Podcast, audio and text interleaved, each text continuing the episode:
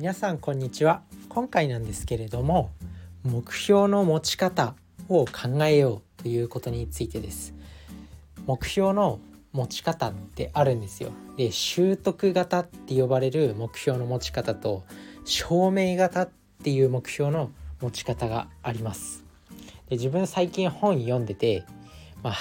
やってのけるっていう本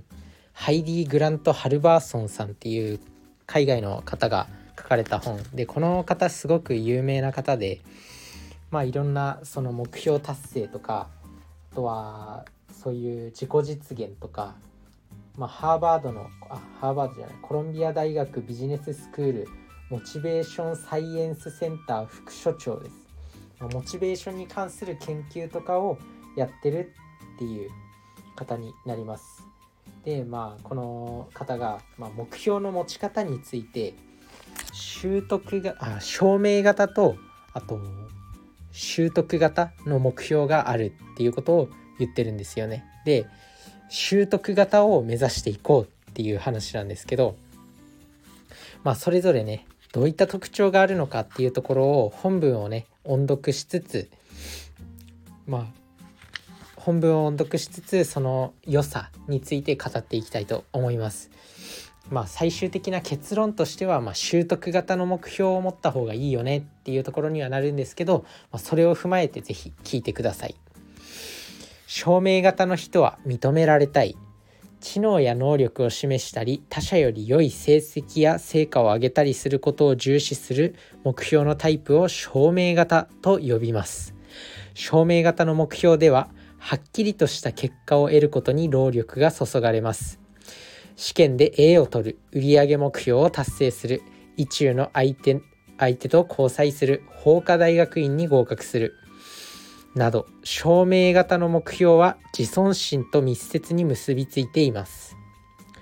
人が証明型の目標を選ぶ大きな理由は達成によって自分の頭の良さや才能を周りから認められると考えていることです。またこの目標の達成は自らの成功を判断する基準にもなりますこのタイプの目標を持つ人は試験で A を取らなければ自分は頭が悪く価値のない人間であると考えます。売上目標に届かなければ仕事ができない人間だと思い、意中の相手と興味を意中の相手から興味を持ってもらえなければ魅力がないと考え法科大学院の入試に合格できなければ人生に失敗したと落胆します。また証明型の目標には白か黒かという性質があります。目標にどれだけ近づいたとしても達成できなければ意味がないと考えるのです。証明型の目標は達成した場合に大きな見返りが期待できるためやる気を高める大きな効果があります。特に順調に物事が進む時は目標に向かって邁進します試験で最高点を取るのは大抵証明型の目標を持つ学生です。証明型の目標を持つ従業員も生産的な仕事をします。しかし、証明型の目標は諸刃の剣でもあります。いい時はやる気を高めてくれる自尊心が状況が好ましくないものになると逆に作用するのです。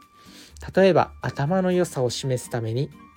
試験で A を取ることを目標にするとしましょう。最初の試験で A が取れなければ自信が低下します。自分は頭が良くないのかもしれないという自己不信が生じ不安や抑うつ恥ずかしさなどのネガティブな感情によって自尊心も傷つけられます。そして頭が良くないのであれば努力しても無意味ではないか。と考え以降の試験勉強に身が入らなくなってしまうのです。証明型の目標を持つ人はわずかなつまずきで簡単に悲観的になってしまいます。自分には目標を達成する能力がないと考え挑戦をやめてしまうのです。証明型の目標には高いパフォーマンスを発揮しやすいと同時に簡単に落ち込んでしまうことでパフォーマンスが低調になりやすいという傾向があります。習得型の人は成長を望む全ての学生が A を取ることばかり考えているわけではありませんクラスには必ず学ぶことそのものに意識を向けている学生がいます。これらの学生を見つけるのは簡単です。証明型の学生とは大きく行動が異なるからです。彼らは教科書を深く読み込んで内容を真に理解しようとします試験には出ないと分かっている内容についても質問をします。その日の講義の内容が数週間前の夜のニュースの内容とどう関どう関連するのかを尋ねてきます。講義中に疑問があれば手を挙げ授業後にも教壇に歩み歩み寄って質問をします。技能や能力を高めより良い存在になろうとする欲求を満たすための目標のタイプを習得型と呼びます。習得型の目標は試験の成績や売上目標などの具体的な目標の達成ではなくどれだけ進歩したどれだけ進歩進歩や成長をしたかに注目します。短期的な成果よりもどれだけ進歩し成長したかなどの長期的な成果を重視するのです。習得型の目標は自己承認ではなく自己成長という形で自尊心と結びついています。優れた存在であること Be Good を証明しようとするのではなく優れた存在になること Get Better を重視するのです。習得型の目標を持つ人は能力不足による低調な結果や直面するトラブルをネガティブには捉えません。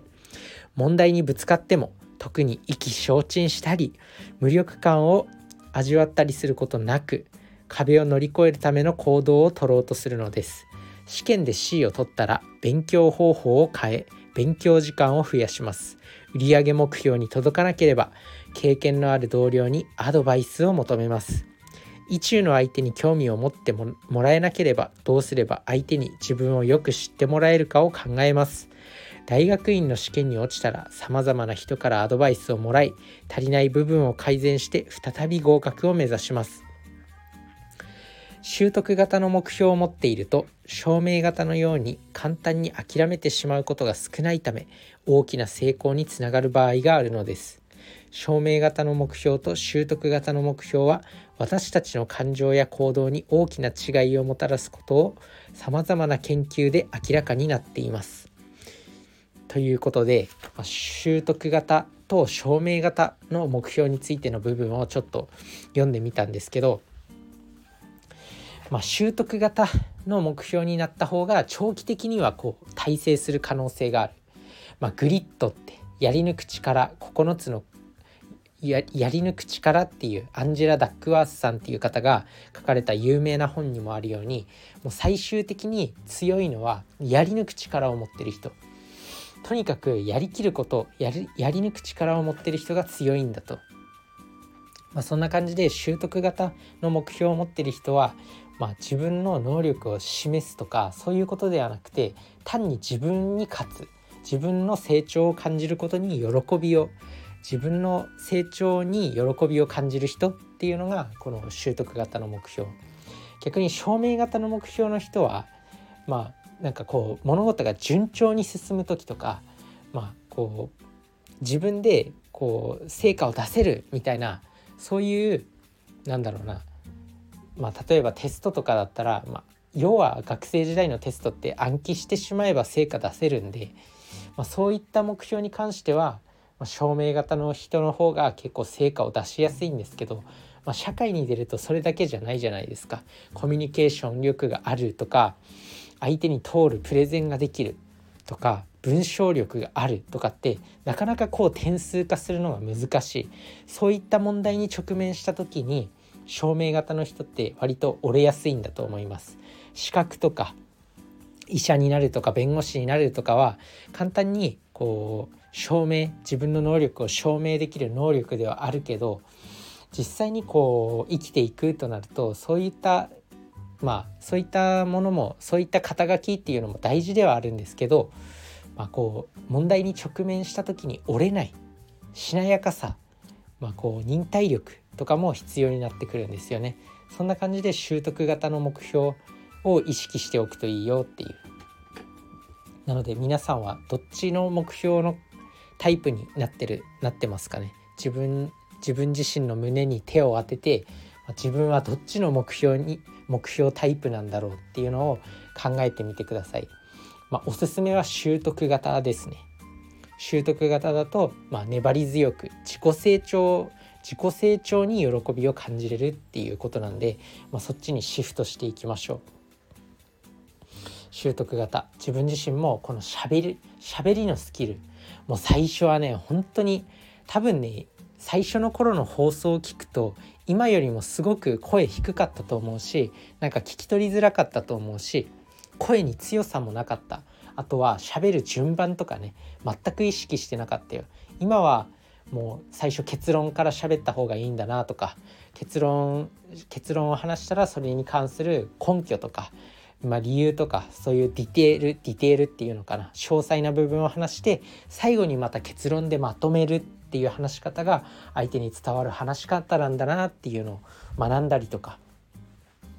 あとはこう小指と薬指を曲げると魅力的な声が出せるっていうことを学んだりとかしてこうねいろいろ変わってきましたあとは自分自身の喋り方喋り方っていうかこう自分自身最初の放送とか聞くと結構口口の中でねこうペチャペチャしちゃうっていうなんかコンプレックスがあったんですよね。あとはねあの「あのー」とか「えっと」とかってめちゃくちゃ言ってたんですよ。でもそれも意識することで改善するのができるようになってきました。そんな感じで毎日毎日こう継続して自分昨日の自分を超えていく、まあ、前の自分に勝つみたいな気持ちでやってるとだんだんだんだん治ってくるんですよ。でそれが楽しくなってくる。自分自身も最初は証明型の目標でした。だからあの人は学歴があっていいなとか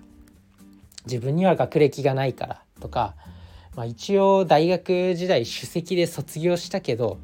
別にそんな有名な大学でもないしみたいななんかこう自分に自信がなかったんですけどこう証明型の目標じゃなくてこう習得型の目標に切り替えることによってなんか自分自身って別に学歴はないけどまあやりきる力はあるなとか毎日継続する力はあるなとか筋トレであったりこのポッドキャストであったり毎日続いてるんで、まあ、毎日続ける力があるな継続力があるなっていうところとかあとはなんだまあ筋トレポッドキャストあとは愛嬌か。自分自身は結構笑顔に自信があってなんか社会生活の中でこう生きていくことによってなんかテストのテストの点数だけじゃなくて自分には結構笑顔の力がある愛嬌があるっていうことがなんか最近分かってきてそういうのも自信につながったりしてますね。まあ、そんな感じで自己成長にその目標の意識習得型に目標の意識をシフトしたことによってどんどん人生が好転してるなっていうふうに感じます。なので皆さんも証明型の目標からこの習得型の目標に意識をシフトさせるようにしてみてください。それじゃあねバイバーイ